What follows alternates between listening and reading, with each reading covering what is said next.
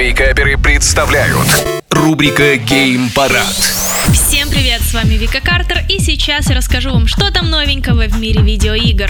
Об особенностях игры Hogwarts Legacy на PlayStation 5 и контроллере DualSense разработчики из студии Avalanche Software рассказали 24 мая в блоге PlayStation. Hogwarts Legacy получит поддержку адаптивных триггеров DualSense. Игроки почувствуют их сопротивление при произнесении каждого заклинания независимо от его силы. Наибольший отклик будет происходить на правой стороне контроллера, чтобы DualSense стал словно продолжением волшебной палочки игрока. Игроки будут чувствовать тактильный отклик и при выполнении защитных заклинаний, таких как Протега. Но отклик DualSense не будет ограничиваться только волшебной палочкой. Игроки почувствуют его, выполняя многие другие действия. Например, если вы будете кататься на гипогрифе и летать на метле.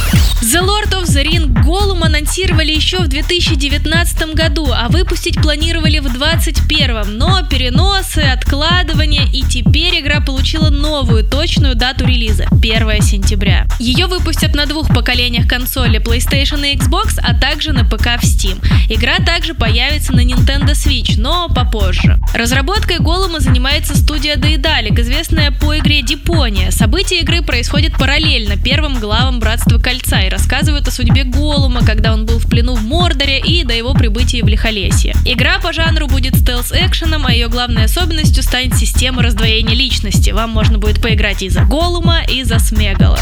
Студия разработчиков Little Nightmares начала тизерить свою следующую игру. Возможно, ее анонсируют на одной из предстоящих презентаций в июне. Студия поделилась коротким тизером в своем твиттере. В ролике изображен логотип студии, а на фоне можно увидеть всего лишь несколько артов. И судя по тизеру, нас ждет очередная мрачатинка. Кайф. Ну, всем хорошего дня, больше новостей на YouTube-канале Game Juice. Пока-пока.